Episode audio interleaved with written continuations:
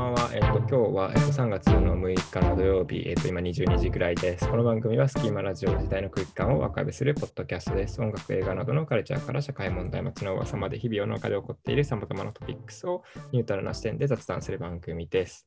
はい。で、今日は、えっとですね、まあ、前回も、まあ、日本映画の話だったんですけど、今回もちょっと連続になるんですけど、まあ、なんか最近割と日本映画がまあ、良作が多いみたいなことを言われている中で、ちょっと今日は使うのが、えっ、とですね、あの子は貴族という映画ですね。はい。で、今日来てもらっているのが、えっ、とですね、佐藤君と向山さんです。向こうさん。はいはい。よろしくお願いしまよろしくお願いします。で、もともとこの3人は、あの子は貴族の、まあ、小説、原作の小説を読んでいたので、まあ、ずっと映画化まあされるって話は聞いてて、まあ、誰がキャスティングされるのかなとか、すごいずっと言ってたり、まあ、原作自体の感想をずっと交換したりしてたっていうのがあってですね。で、その向さんと佐藤は、実は先に、えっと、この映画見ていて、なんだっけ、東京国際映画祭だっけ？そうですね。去年、2020年の11月ぐらいに東京国際映画祭でやった時に見に行ってます。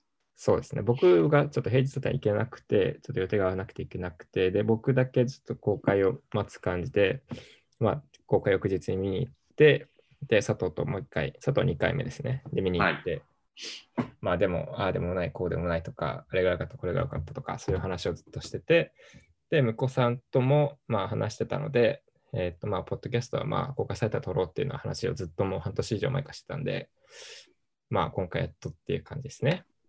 はい。そうですね。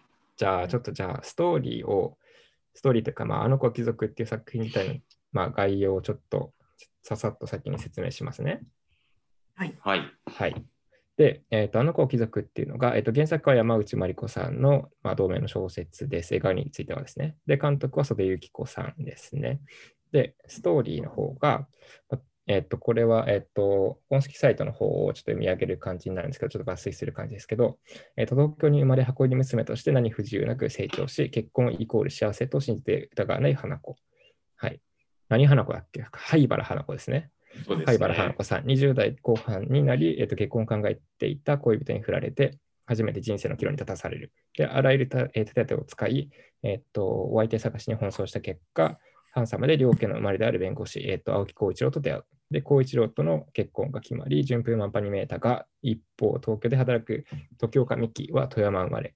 でもう一人の、まあ、メインキャラクターみたいな感じですね。うん。で、その時岡美希は猛勉強の末に名門大学、まあ、慶応義塾大学ですね。まあ、名門大学に入学し、上京したが、学費が続かずに夜の世界で働くも中退していくっていう感じです。で、仕事にやりがいを感じているわけでもなく、都会にしがみつき、意味を見せずにいた。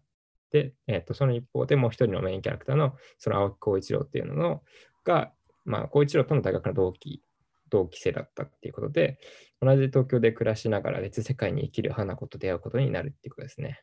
はい、青木浩一郎が花子と出会ってっていう。で、二人の人生が交錯したとき、それぞれに思いもよらない世界が開けていくというものです。ちなみに映画は全6章だったんですけど、6章どういう分け方があったかちょっと忘れちゃったんですけど、小説の方は4章分けですね。第1章が東京。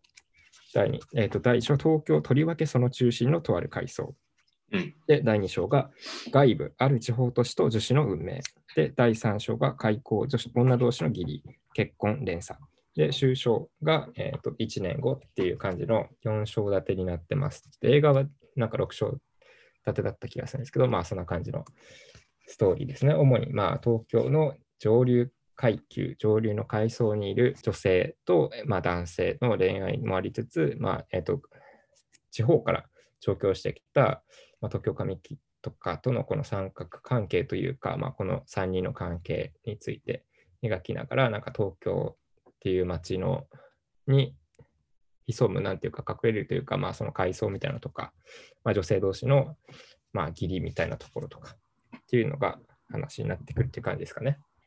うん。はい。で、今日話すのがですね、まあ、あの子は貴族の、まあ、感想を交換する会みたいな感じなんですけど、まあ、もともとこの3人が原作が大好きだったんで、まあ、映画を見てみて、まあ、どう思ったのか、まあでもなんかね、原作中にならないように、原作中からのクレームにならないようにっていうのね。もあるのかな。なんかでもそう言っちゃうとなんか映画が良かった悪かったみたいな、まあこともいや、でも映画にも映画でやっぱいいところはありますよ。映画にも映画。画でいいところはある。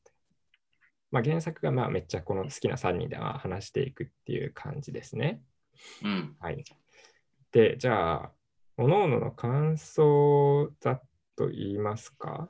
そしたら、うんなんかサクッとまあ、もうサクッと本当に一言二言ぐらいでじゃあ言ってきます？で、それからまあじゃあ本編、ちょっとじゃあ話していきましょうか。はい。じゃあどうしよう？僕からいきます？全然いいですよ。じゃあ僕から話しますね。割と映画は、まあ面白かったけど、やっぱ原作がやっぱすごい好きだなっていうのは思いました。なんかやっぱ割と濃密な感じなので、もともとの小説が結構それを映画にしていくと、まあ駆け足になる感じがするなっていうのとか、ちょっと脈絡ないところとかもあった感じというか、まあなんか、うん。まあでも良かったですよ。面白かったです。はい。どうですか、そのお二人。うんと、なんかまあ私も、まあ基本多分この3人は原作好きだったから、まあ映画化されて原作の好きだった部分がそぎ落とされてるところがあったりするとどうしても目がついちゃうんだろうなと、まあ思うけど、あの映画すごいいいところがあったなと思うのは、えーっと、まあ原作読んで映画見た人ならわかるんですけど、特にまあ後半に行くにつれて、その映画ならではの脚色の部分が結構あるんじゃないかな、あったと思うんですよ。うん。で、それで言うとすごい良かったのは、えっと、ちょっと、どうなんだろう、どこまで喋っていいのか、まあ、ある程度、多分ネタ、ネタバレってほどの話でもないと思うんだけれども、えっと、花子が時岡美紀の部屋に行くっていう原作にはないシーンがあって、えっと、それそれで。あの向こうさんもしもちろん見てると思うんですけど、あのシーンすごい良かったんですよね。なんかこう、水原希子、あの時岡美紀が、あこういう家来たことないでしょってこう言われて初めて、そこで確かにそれまでその映画で映っていた、特にその花子が、えー登場しているシーンの、えーあまりにもその全てがきれいに整えられているということに映画的に気づくっていう仕掛けになっているような感じはしていて、まあそれはすごい良かった。映画だからこそできるところだし、それは映画ならではの脚色演出なのかなと思って、あそれはすごい良かったなっていうのは、ちょっと思ったなっていうのは、まあ大きいとこ感想かな。うん。うん、今の佐藤君の感想にちょっと補足すると、えー、と時岡美紀の部屋に花子が初めて行って、このダッタにこう置かれた時岡美紀のそうそうそうそうそうですね。こうんうんうがズームアップされてこう一個ずつこう映ってくるはいはいはい。あ画面だよね。ありますね。うん、こうやっぱり花子っていうのはすごく恵まれた人で恵まれたっていうよりも周りに全てこう洋服だったりとかうん持ち物だったりとかっていうのを全てこう周りに決められてきた人たちだったから、うん。こう時岡美紀が自分の意思でこう選び取ってきたんだろうなってこうあそうそうそうそうですね。だったりとかにすごくグッとくるシーンなんだよね。うん、あのそうですね、あのなんだろう、えっと、そうそう、で本当の同じようなことで、そうあの獲得してきたものでしかない、伊崎子が己の力で獲得してきたものしかない、あの住まいも含めたあの空間、うんうんうん決してこうは言えないんだけどはい。自分でこう生きてきた女の部屋っていう。うん。うん。選択して選んできて獲得してきたもの。って感じがして、で、うん。花子は多分自分でそんなに獲得とか選ぶとか、そういうことしてきてないから、なんかそれがすごい印象的なシーンだ,、だったかなと思います。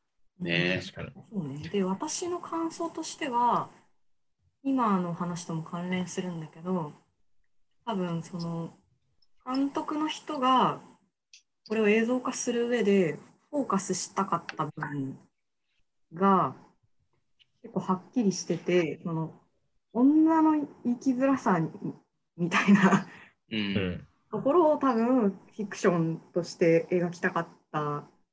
ノンフィクあフィクションか。あの物語として多分描き出したかったんだろうなっていうのはすごく感じてその初日舞台挨拶を見に行ったんですけど、うん。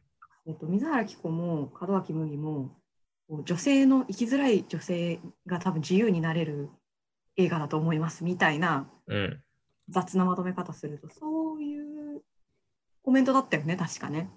ああの東京国際映画祭の時ですか？そうそう。ああ確かにそんな話し方でしたね。確かに。そそのおそらくえっと山内まり子のこの原作を読んで思ったのは多分、まあ、山内まり子が一貫して書いてきたテーマでもあると思うんですけど大きく多分2つ、まあ、ないし3つあると思っていて一つはその、えージェンダー的というか、まあ、もうちょっと言うと女性の目線から見た社会とか生きづらさ的な話が一つと、うんとまあ、格差的な話でそれからあと地方と都心っていう多分三軸が合わさった話。だと思うんですよこれって。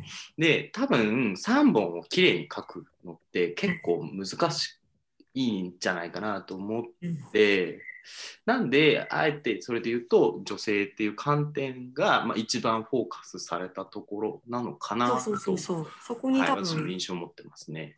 そこにフォーカスしたんだよね、あの人はね。うん、そうですね。ううんんうんなんかでもそれがなんか結果的になんか女性の自立みたいななんか自立話みたいな結構単調なこう結構よくあるメッセージに落ち着いちゃってたのがもったいなかったなっていううんなんかそこが読みたかったわけじゃないんだけどなっていう残念さはあったけどその中でこうもがいてるあの水原希子とか門脇麦のこう魅力みたいなのはうまく出てたかなっていうふうには思う。うそうだ、キャスティングの話をちょっとしなかったんですけど、えっとですね、灰原花子、東京に住んでる、まあ、女性の方が、えっと、あれですね、門脇麦が演じていて、えっと、うんもう一人の時岡美希、地方から出てきて、まあ、慶應義塾大学に入って中退してっていう方が、えっと、水原希子が演じていて、で、えっと、まあ、青木浩一郎、まあ、東京に住む、まあ、えっと、親戚とか、まあ、ま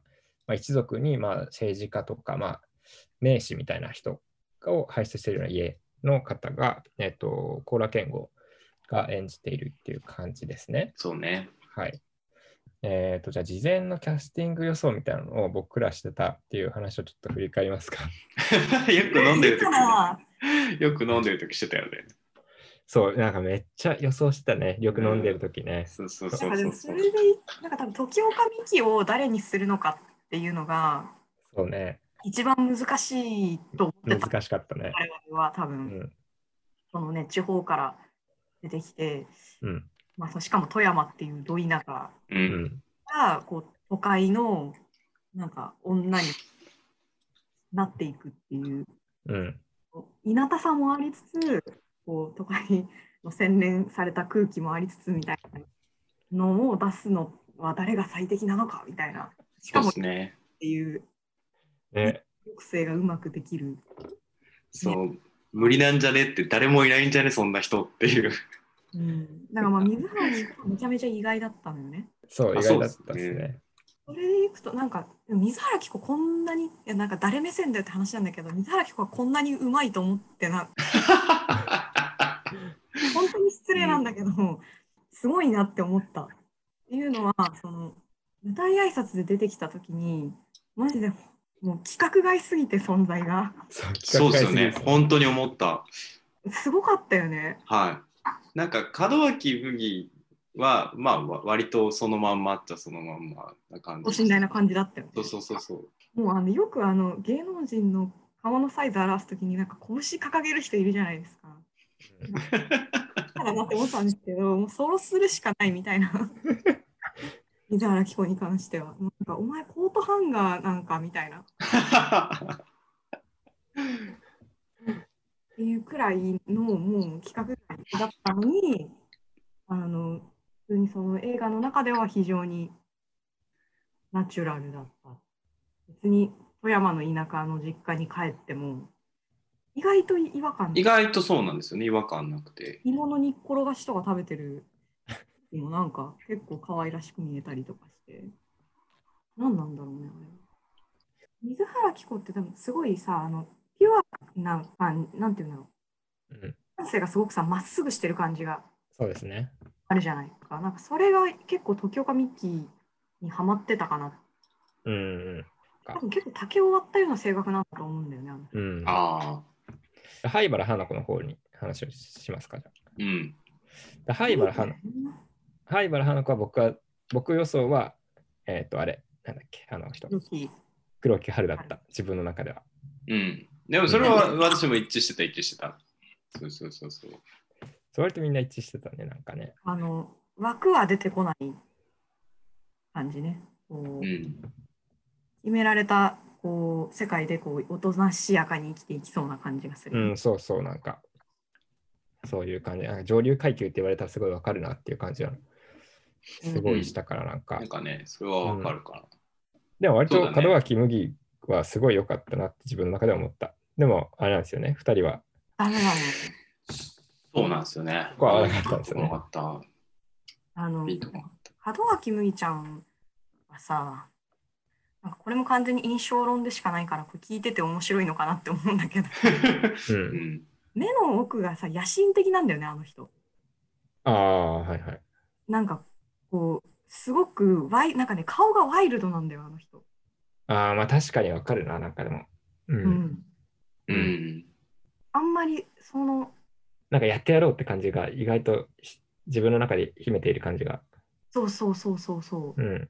決して、あのー、言われた通りに、うんっていうんだろう、混じり気が結構あるうんうん。感じがするんだけど、なんかその、なんか花子ちゃんみたいに、ただ言われてきた道だけをいこう生きてきた人の顔には見えなかったんだよね。うん。なんかそうですね、そういう意味だと、なんかあの青木浩一郎と離婚するくだりのあたりでビンタされるシーンがあると思うんですよ、青木浩一郎の,、うん。あのお母さん、あの高橋ひとみからビンタされるシーンがあるんですけど、あの時のでビンタされた後の顔はすごい良かったけど、なんかそういう意味で、そうだね。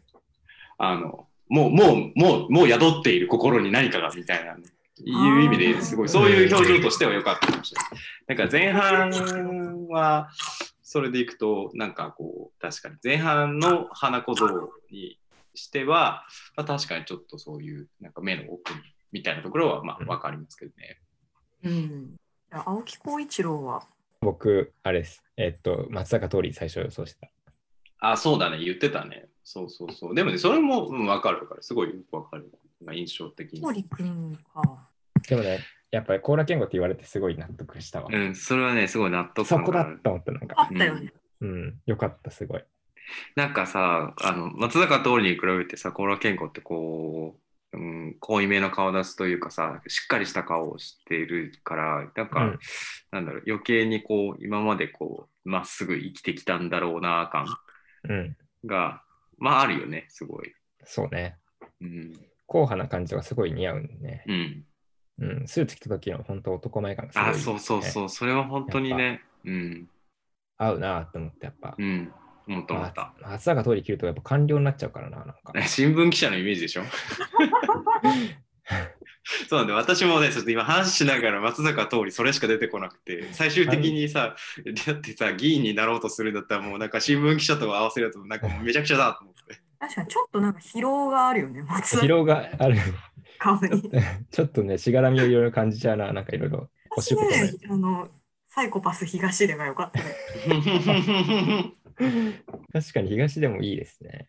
東出くんのあの、ね、あの抑揚のない声で喋ってほしかったんで。ああうん。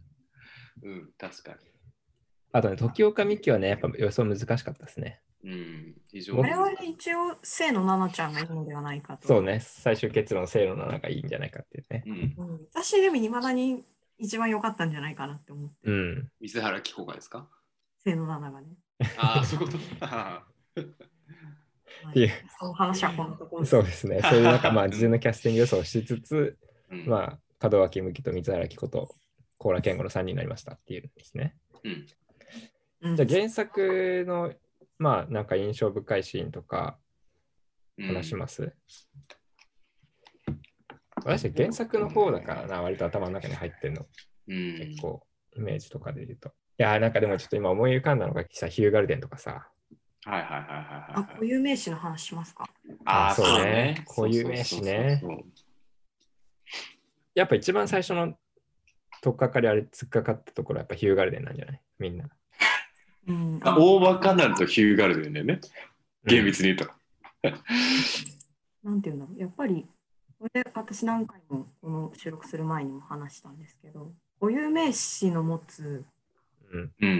厚みっていうのがあって、うんうん奥行き、それうん。ですごく作品に奥行きっていうのが出ると思うんですけど、原作はかなりそれがあって、うん例えば、えー、とホテルニューオータニだったりとか、うん。ガルデンだったりとか、なんかバンクリーフのネックレスだっうんうんうん。うんたり、えー、とハリス・イードの、えー、となんだっけ、ジャンパスカートとか、うん。そういうあのお金持ちたちがうん。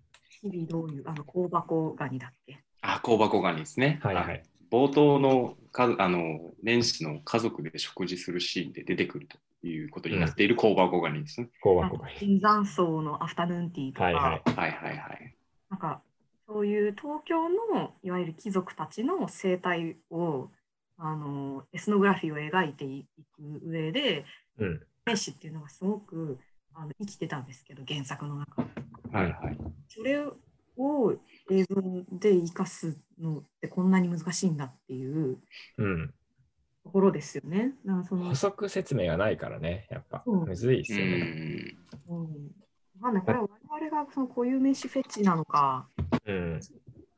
なんかでもそのさ原作の魅力っていうのはそのやっぱりその固有名詞のにかなりあったと思うんですよ。うん。なんかその原作通りにかなわなかったシーンも結構あるんだよね。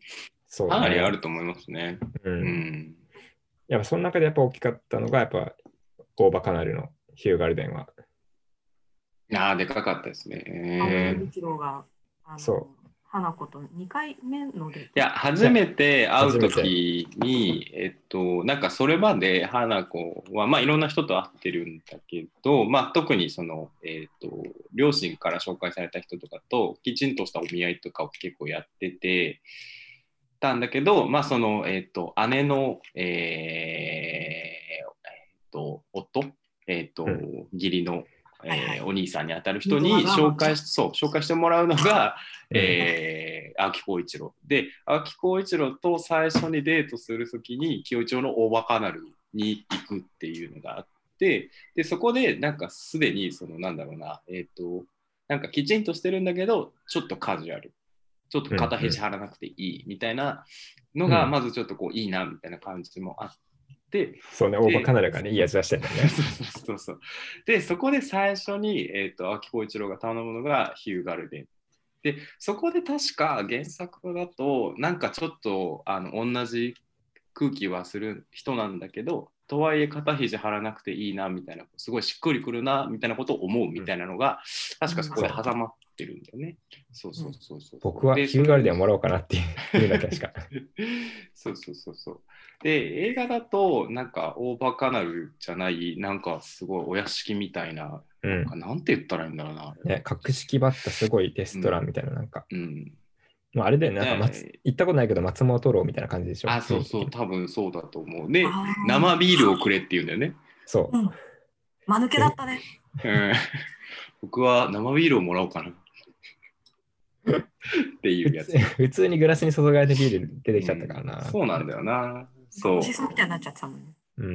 ん、あそうなんですよ、まさにそこで、だからなんでオーバーカナルじゃなきゃダメなのか、なんでなあのフィーガルデンじゃなくて生ビールじゃダメなのかっていうのはまさにそういうところだと思ってて、なんか普通の人が消費するのと、まあギリギリこう交差するけどそ、そこの選択を常にしてるみたいなうん。そうそうそうことか、えーそれ以上に硬すぎるラインにもいかないっていう、その青木浩一郎のバランス感覚が多分本当にフィットするっていうシーンのはずだったんですけどね。うん。あの、まあ、いろいろ許可取りとか大変だと思うんで、きっとそういう事情これ大変なんだろうねあっ。たりするのかなこういうふうに生きてきた人物は、この時こういう選択をするであろうっていうう、ん。その人物描写の巧みさう。うんんが欲しかったよね。うん。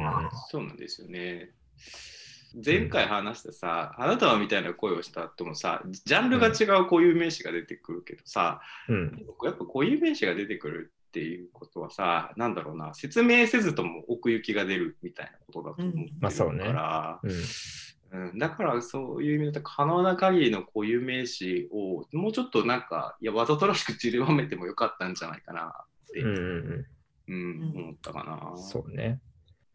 あと、あの、宵之助が激安大衆居酒屋になって待ってそうあの多分だけどえーっと多分宵之助がちょっと脱線するけど宵之助が収められた最後の映画なんじゃないかとちょっと思ってて。上之助っていうのはどこにある？あの神神保町にあるあの居酒屋で宵之助っていうお店があってよくドラマのロケ地とか映画のロケ地でよく使われる居酒屋があるんですよ。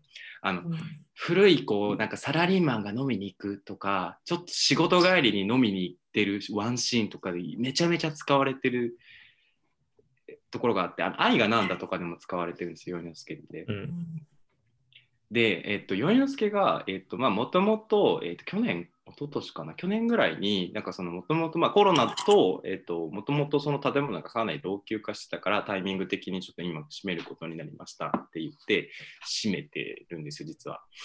で、だから多分、宵之助が収められた最後の映画なんじゃないかなと思って、うん私は非常にそういう意味で、なんかか悲しい気持ちに、悲しい気持ち？うん。もうないからでも、なんかちょっと懐かしさも覚えつつみたいな。あと、なんだろう、印象的なシーンとかあるかななんか、爪切ってたところとか。ああれは映画にしかないところ、映画にしかないところかうん。あれはすごいいいシーンだなって思った、確かに。うん。あああの女の人が爪を切っているところを僕は見たことがないんだよっていう。うん。うん。そうなんですよね。なんかそう、固有名詞使わない代わりに、ああいうシーンをもっと増やせばよかったのかなとちょっと思ったりもしましたね。ああ、まあ確かにね。うん。だってあのシーンもさ、あの、映画にしかないから、あれなんだけどさ、あの、だからまあ爪切って、女の人が爪切っている姿を見たことがないって青木浩一郎がさ、東京かミキに言うシーンでさ、うん。だからそれくらいなんだろうな、うん、とある種その、えー青木浩一郎が育った環境のジェンダー感というか女性に女性としてのその古い感じの所作を求めるみたいな感じがああのなんだろうなナチュラルに存在しているっていうことを示すシーン。うんとして機能するわけじゃん。だからなんかねそうそういうシーンをもっと増やせばよかったななんかでもさ、その時岡美紀と青木浩一郎の関係って何だったんだろうね。うーん謎じゃない？まあ確かに何だったんだろう。ね、めちゃめちゃ雑な言葉使うとセフレじゃないですか、ただの。まあそうですね。うん雑な言葉うんだけど、ちょっと、もうちょっと踏み込んだ感じっていうのう。んうんうん。でもその映画の中でその時岡美紀が浩一郎に別れを告げるシーンがある。うんうん。なんか謎の町中華みたいなとこはいはい。あの謎の町中華。うん。で特に古臭くもない町うんそうあの二人以外なぜか客がいない。うん。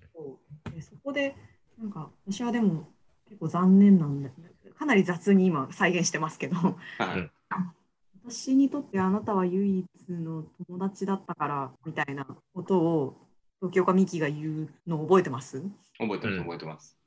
なんかあれがめっちゃ違和感で友達ではないじゃん。うーんうんそうなんですよね。どこの点でだってなんつうの？友達意識芽生えるんあなたたちみたいな。だって階級も全然お互い違うこと分かってるわけだしうん。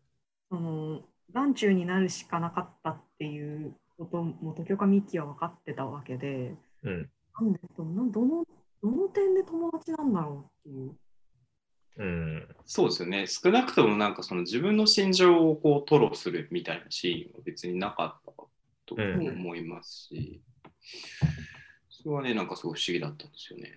うん。原作でも別にそんな時岡美紀が青木浩一郎のことめっちゃ好きだったみたいな内情話うんはいあんまなかった気がする。うん。なんかだからあるある種まあその見てる人からすると本当にお互いにとってただ都合が良かった関係っていうようなこう消化の仕方になるのが普通な気がするんですよねあの人の関係。うんうんでもだかられやっぱ恋愛映画でも恋愛小説でもないんだよねあれ。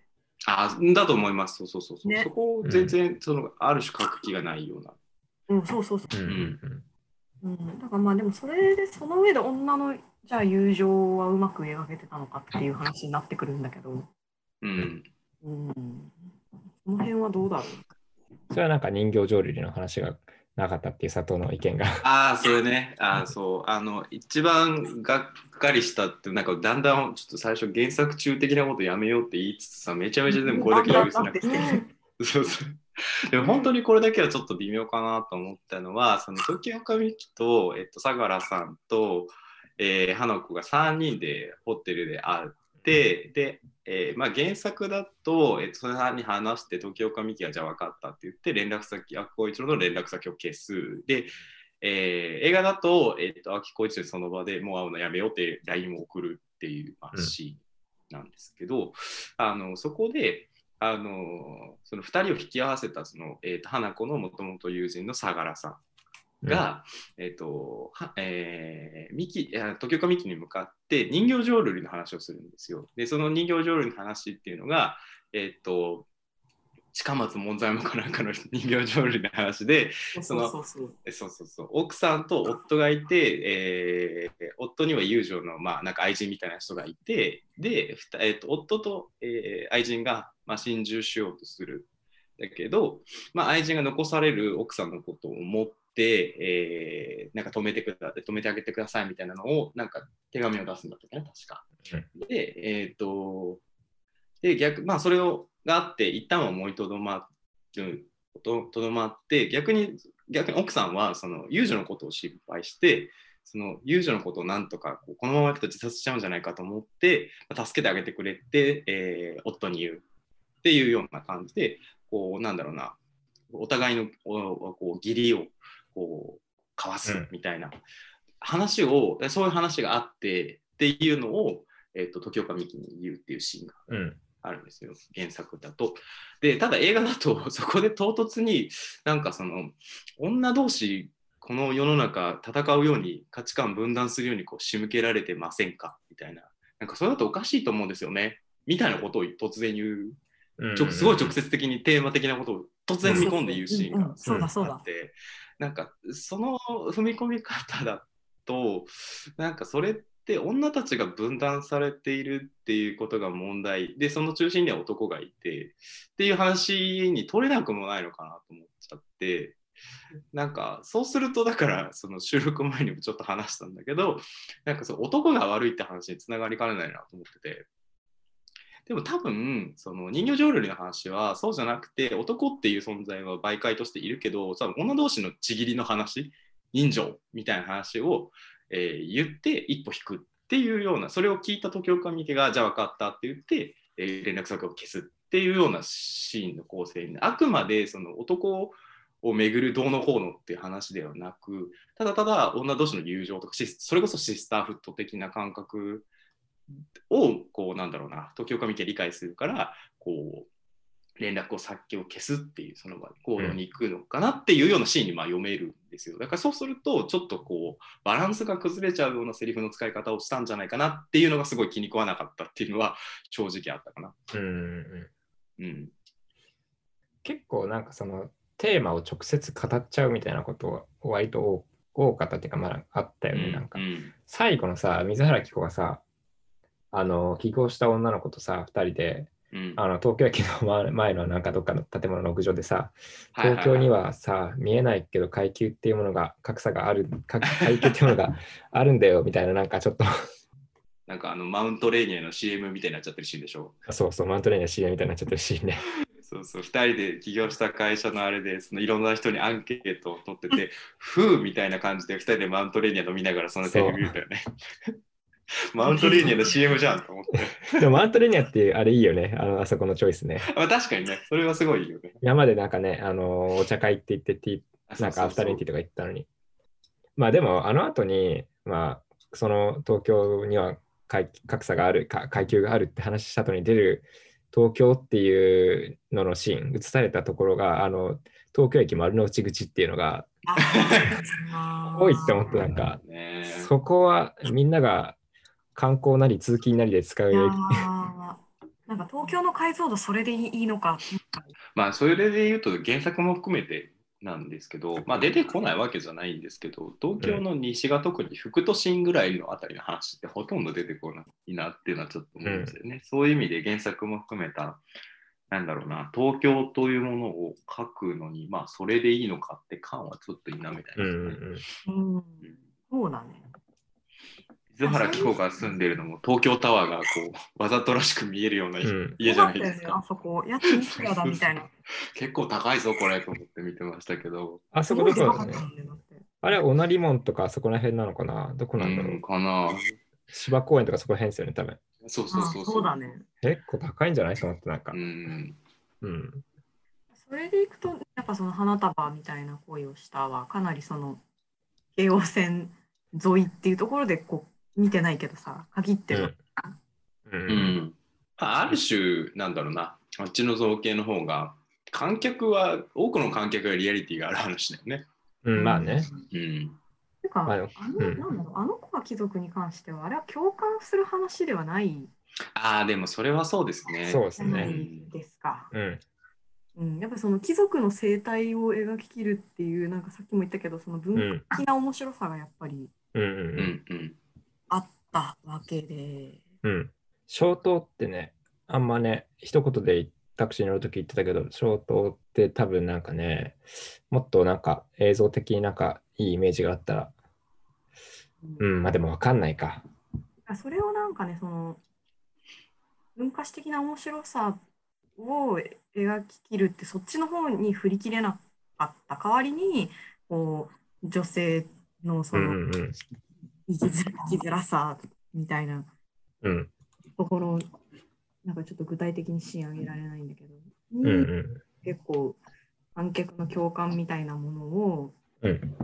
出た感じが、ちょっとあかんでした。うんまあね。そうですね。あとなんかまあ、内部と外内部性、外部性の話もなんかあれですよね。僕たちは割とリアルに感じたんですよね。なんか私立あるあるですけど。そうだね。なんか、あったよね。内部生ってワード。意味わかんなかったもん。なんであいつらそんな仲いいんだ、最初からと思って。そう。入学前になんかあったのかと思ったら、内部生だよ、ね内部性だよってね、あったね。うん、でもなんかやっぱ大学ってそういう意味だと面白いよね。私はさ、その別に裕福な家庭じゃなかったからさ、結構命からがらどうにか東京の大学に出てきたみたいな感じなうん奨学金も借りてとか。うん。あだからそういう、そうそう、そういう意味で時岡美紀みたいなキャラクターは、やっぱり共感するところは、というか、うん自分と重なるところももちろんあって、うん。うん、なんかすごいよくわかるし、やっぱりあれだよね、あの、米津ともともと同じサークルだったけど、その前からいた方のサークルが実はあったんだけど、そこが結構内部生が多いサークル、いわゆる内部生が多いサークルだったんだなんか文化資本高めだったもんね。なんかそう。うん、文化資本ね。あそう、文化資本、本当に高めなところだったんですよね。うん。で、一番忘れられないのは、なんか、あの、じなんか、うち実は、つってかい、あの、まあ、お父さん会社やってるんだけど、みたいな話を、うん。その内部生がした時に、なんか、何の会社って言ったら、あれあれって言ってて、何何って思ったら、あの大学の警備に入ってる会社の社長の息子だったっていう ことがあって、やばい。そうそうそう、別にあのだだからといって、なんかすげえ守ってもらうとか、そういうことはないないんですけど、やっぱ吉なんか とか出てこない。うん。なんかそういう、なんだろうな、やっぱ圧倒的な力の強さ みたいなのはあっうん。たし、やっぱ彼らがするさ、その後やっぱ私らは何年も経ってるからさ、その人たちがどういう人生を歩んでったのかは、なんとなくは横目で見てるけどさ、まあ、やっぱり自分には一回も選べなかった人生を歩んでる人が多いかな。そうね。うん。でもさ、それで青木浩一郎も青木浩一郎でさ、最後の最後でさ、僕はでもここから出ていけないんだよっていう、あ、そうそうそう、自覚しますよね。つらうん辛めなトロをしてるじゃないですか。う。ん。なんか、そこがいい、グッときたなっていうか、うん。あの山内まり子っていうその作家の話もしたいんだけど、その地方都市のどうにもなうんこう、あの絶望感みたいなのも、はいはいはい。あの過去作ではずっと書いてきたけれども、この作品では、東京っていうのの内部の内部のうん。悪さっていうのも描いたっていうところで、なんか山内真理子の興味ってそこにあるんだなっていうう。ん。うん、あのまさにあれですね、ここは退屈迎えに来てとかはそういう作品でしたよね。うん田舎の閉塞感みたいな。うんでも結構そういう意味だといろいろ面白いなって思うところがあって、なんか山内まり子の原こういろんな小説を結構読んだんですけど、書いてるテーマってやっぱりジェンダー的な話、それから地方と周辺みたいな話、うんまああとはそれにまつわるこう生きづらさ的な話うんうんが大体なんか作家性としてすごい多いかなと思ってて、あの子は貴族ってそういう意味だとその要素全部結構詰まった作品なんだなっていあうのはね。すごくね。うん、よく思いますね。であと、それで言うとさ、多分誰も別に気づいてないし、指摘もしてないんだけど、映画だけの脚色で、その後半だから水原希子があの地元の友達と起業するっていう話。うん。で、その会社がなんか地方の魅力をこううんなんかどうにか東京につなぎたいみたいな、うんうんうん。PR みたいな観光資源だかなんだかみたいな会社をやるっていう話じゃないですか。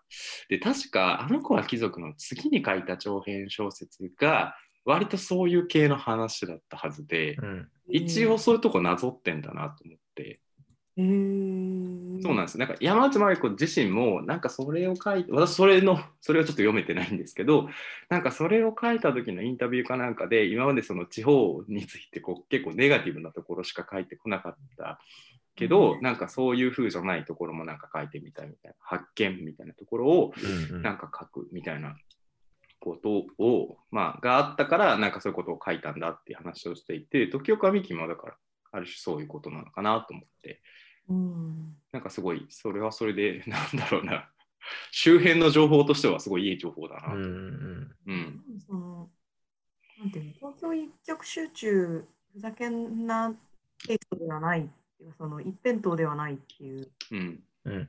東京であのいろいろあるんだぜみたいなところをこう結構平等に描いてるのはすごくいいなっていうう。ん。うんそこにはそれぞれのこう生き様があるんだぞっていううん。ところがねやっぱりすごく丁寧に書けてるなっていう。ううんん。そうですね。うん。すごいそう思います。なんか、うん。まあでもその初期のそれこそここは退屈迎えに来てとかのその田舎退屈描写は凄まじいものがありますけどね やっぱり。ねきつかったよね。しでもやっぱり私さっき話出ましたけどやっぱ地方出身者としてめちゃめちゃ気持ちわかるんですよね。うんマインドめっちゃ一緒だわって思いました。うんやっぱいまだに実家とか帰ると死にたくなりますもんやっぱ。実家に帰るたびに毎回その東京に出てきたことは何も人生の決断として間違ってなかったってやっぱ思いますね。そうか。うん。まあ、でもあの弟よかったよね、東京上木。あの、ちょっとね、よかったね。あれ良かったですね。このまま生きていくとこうなるぞみたいな。うん、そうそうそうそうそうそう。うん、それすごいいいですよね。あの、青木浩一郎土いじり出したもんがしますか？しときますか？この話。あれ、映画で一番好きなシーンかもしれないですね。あれ確かにね。いいね、よかったね。次、いい意味でも悪い意味でも物議をかまし、かもしまうす。んうん。後半ね、あの議員になるためにいろいろ動き始めて暴殺されてる青木浩一郎が突然缶ビールを片手にベランダで土をいじってるっていう。あのプランターに入った土をいきなりこう片手ですくってこうニギニギして落ち着くなーって。あれいいですよね。我々は一体今何を見ているんだ？そうそうあ、マジで意味わかんなかったな。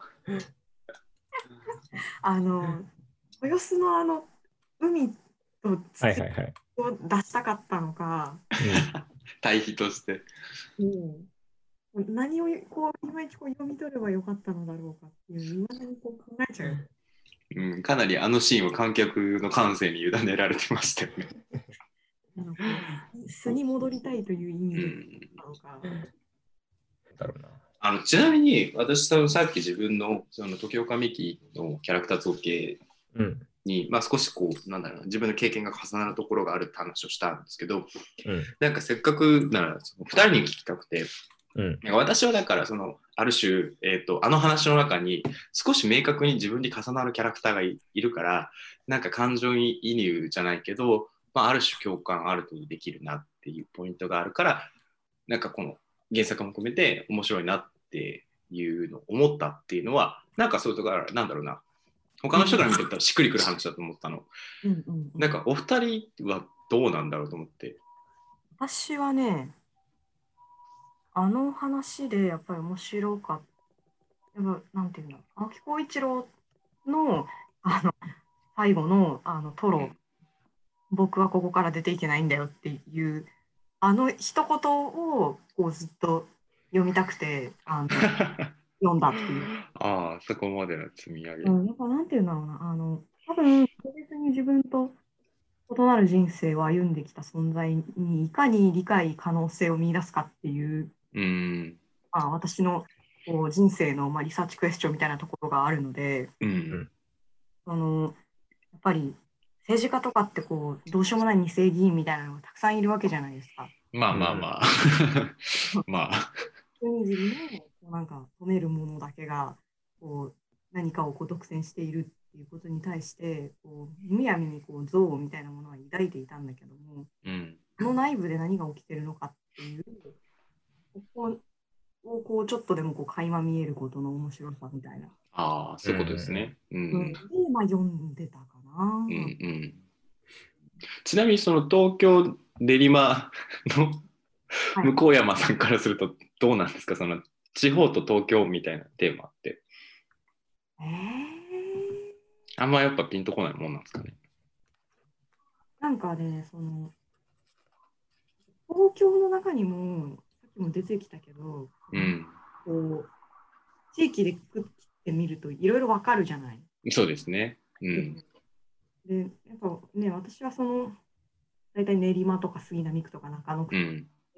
を舞台にして生きてきた人間なので、その東京の中でのこの差異みたいなものを描いてくれないと自分にとってはやっぱピンとこないんだよね。うん。うん、まあやっぱりそうですよね。やっぱそのなんだろうあの港区とか以外丸の内の千代田区とか以外にも東京はあるぞっていうあたりではありますよね。今まで自話的に。ずっと人生で生きてきた中で見てきたドラマとかで描かれる東京がマジその本当に山の手の内側だけだったかはいら。全然共感できなかったんだけど。意外とそうでもないじゃない？なんか割とこう固有名詞のあるこう土地柄を持ってこう描かれる作品とかも増えてきたからいやもう練馬は舞台になんないな まあ、デジモンアドベンチャーぐらいですよね。光が丘団地ね。光ぐらい描きどころがマジでないからねうん。そうだからその描きどころがない土地に住んでる人間の物語があればぜひ読みたいよねうん。いやなんか原作も含めてなんかその別にはっきり出てくるキャラクターじゃなくてもそういうところをこうバックグラウンドにしたキャラクターがの話が少しはあってもいいのかもなってずっと思ったんですよね。あの山内まり子の話の中でさ川越出身のお姉さん出てくる話あの知ってる？あ、どれだっけ？えっと、なんか短編かなんかな。なんかありました、ありました。あ、覚えてる、覚えてる。多分ここは退屈の中なんだと思うんだけど寂しくなったなんかありますよね。そうそう、覚えてる、覚えてる。そうなんか別にど田舎でもないんだけどうんなんか中途半端に都会から遠い土地出身ででも結構洒落た職業についててあ、見つけました、見つけました。稽古は都会の女という短編で、寂しくなったら名前を呼んでの中に出てくる話ですね。2ページ、3ページ、あ、じゃあもうちょっとあれな。10ページいかないぐらいの短い短編です。今の特徴でも僕ですね、それ。そうだね川越出身の女ニアリーイコール米津みたいな感じだよねうん。なんかねそうなんだよねあのでもでかいくくりで見たら東京出身の女になっちゃうんだけどそれでくくられると結構困るっていう。うんう。ん。のはありますかね。うんうんまあそうですよね確。かにね。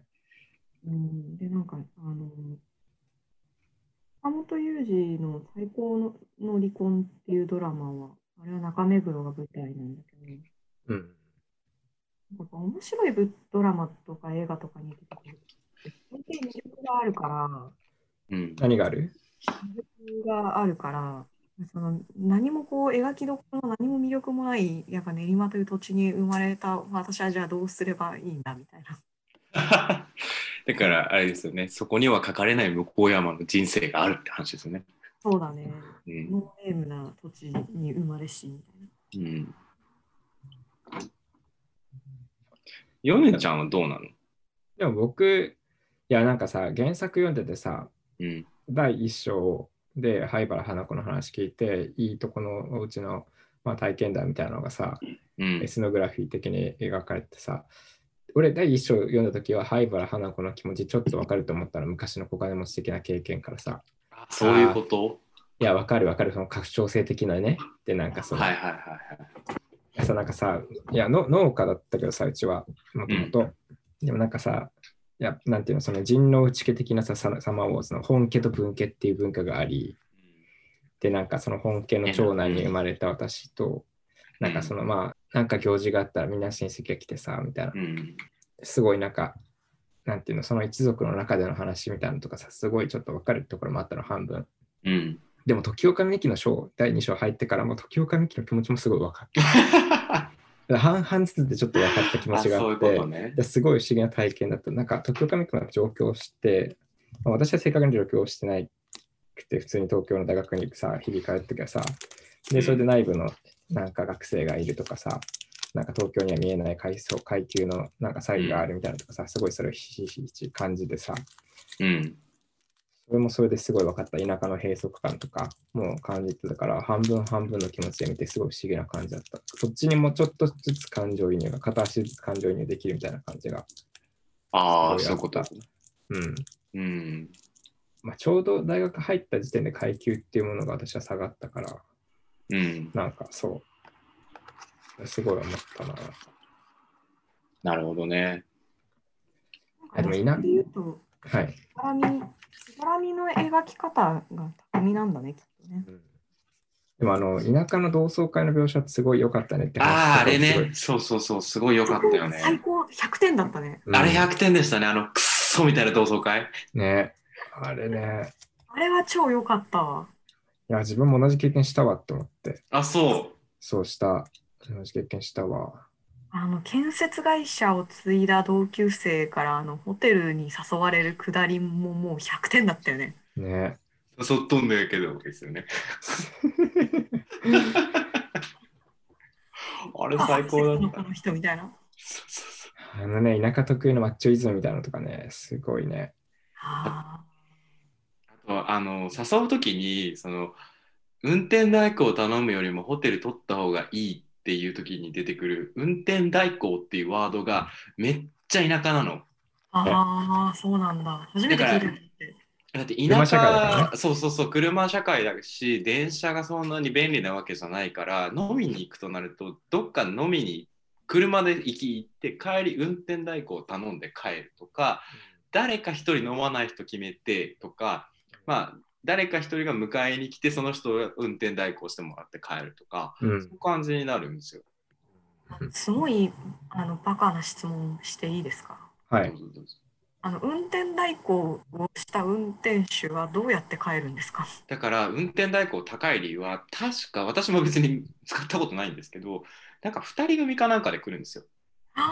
あ2人組かなんかで車で来てで片っぽは代行で運転してそれを連れてってあのそれを追いかけていって拾って帰るサーなビスなんでるほどね。だから余計に多分高いんですよねタクシーとかなるほどね。はあ、普通に2台分ってことね。2台分っそうなんですよてことか。はあ、すごいね。田舎の飲み会のカルチャーはやっぱり東京のそれとは違うんでしょうねきっとそれなりにやっぱりそうね1時間半近く喋ってそうだね。1時間半近く喋ってきたね。なんか言い足りないこととかありますか、皆さん。いやもうだからちょっと思うのはまあでもあの子は貴族に書かれていることっっていうか、まあ、特に映画ってさ、象徴的にこの、ええーと最初と最後あたりで東京のこう、なんだろうな、景色みたいなこう俯瞰ショットでこう、ダーって映すところとかさ、うんあったりするじゃないですか。で、なんかそういうのも含めて、だけど、まあ、なんか、0年代終わったんだなって思った。そうね。オリンピックに向けた東京とか、うん。うん。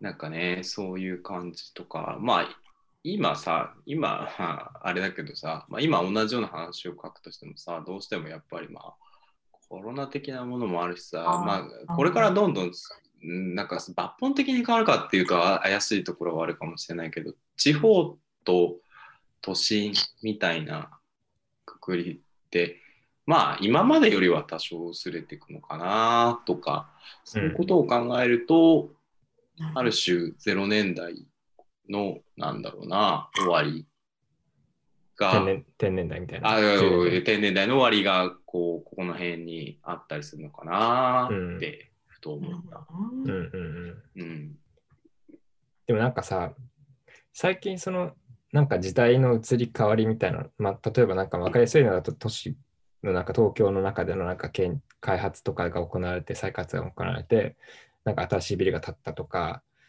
なんかその東京の変化を描写するようなのを多いのかな、ちょっと思った。なんかその、まあ、あの子は貴族もまあ結構さ、なんていうの、開発中の、まあ、工事現場みたいなシーンがさ、途中で出たりさ、あれ、豊洲なのかな？どこだろう、あれ。ぽいけどね、なんか選手村っぽい感じ。うん、選手間っぽいところとかさ、あと、あれ、国立競技場とかさ、うん。映ったりさ、なんか東京の変化みたいなのとか出てたし、あれも、あと、花束みたいな声をしたでもさ、うん。なんか時間軸は、おなんていうの、時間軸のなんかその一個の指標みたいになるのがパルコだったじゃん、なんか。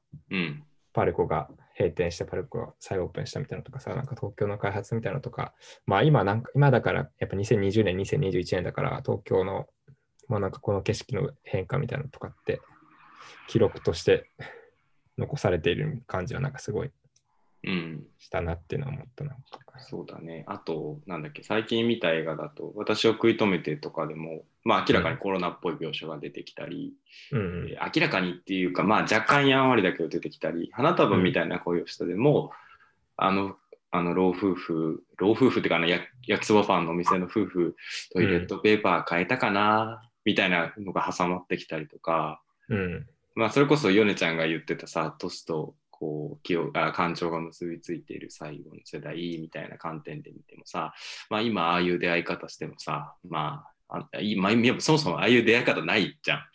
うん終電を逃す。途中でを逃すそうそうねっていう感覚もないしさ、その後飲みに行くなんてね、よっぽど見てないしね、そもそもうね。んそうなんですよ。だから、まあそ、なんか、それこそこの2021年の頭ぐらいで、この天然代のことをこう書いたものうんが、そろそろこう集結していくような感じを受けたなっていうのはあるな。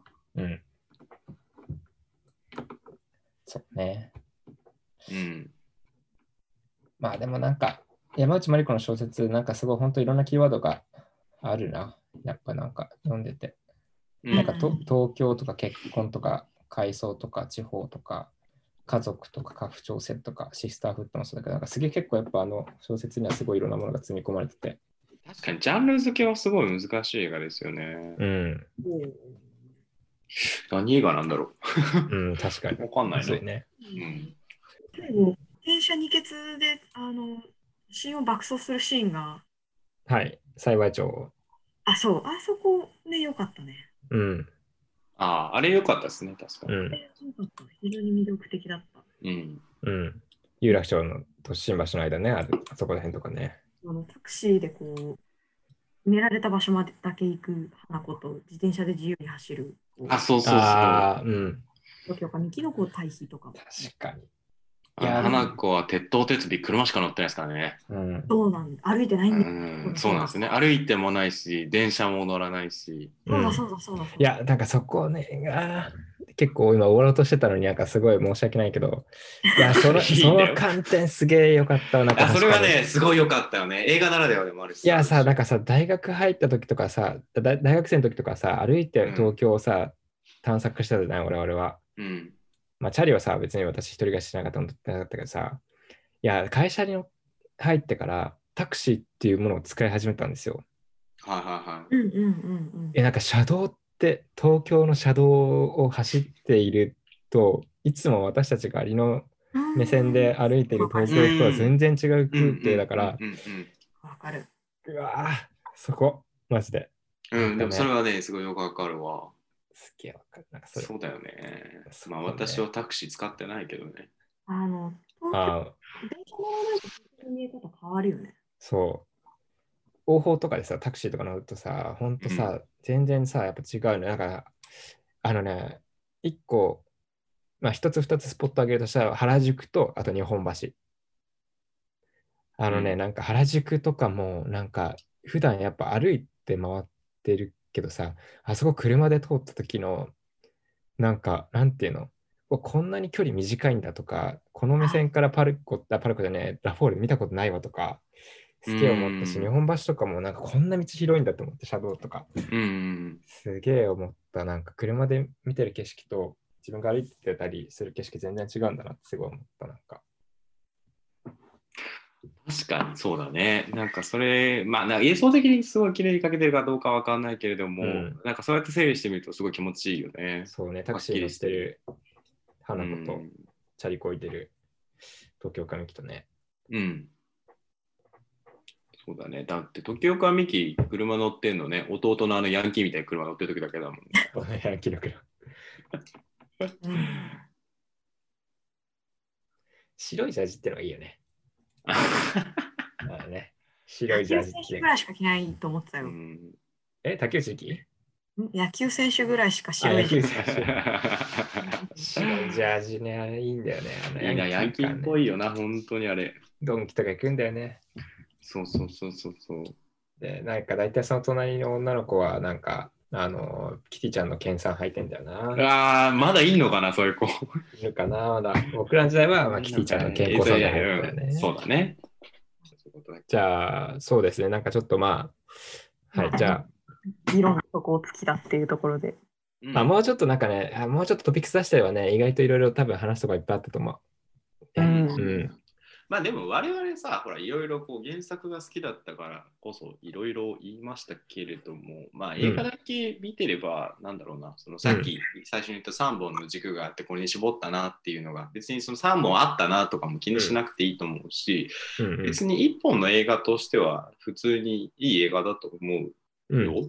だから別にね、見てない人も見に行った方がいいと思うし、なんか見て、なんかこう、触りで気になることがある人がいれば、多分原作読んだら、その残りの2本の軸みたいなところとかもね、ね。うん。きっとこう、そっちの方がグッとくる人もいるだろうし、うん、だからそうやって楽しんでもらえればいいんじゃないかなとか。もっとね、ね。キーワードとか掘り下げられるとかいっぱいあるしね。うん。結構やっぱハイコンテクストで重いからね。そうだね。原作はね。そうだね。あくまでも別作品として、えー映画は映画、小説は小説で。うん結局原作中みたいな まとめになっちゃった。副原作中。典型的な別物だからって言い出す最後はみたい俺多分人生で初めて俺原作中っていう実感を持ったかも、これで。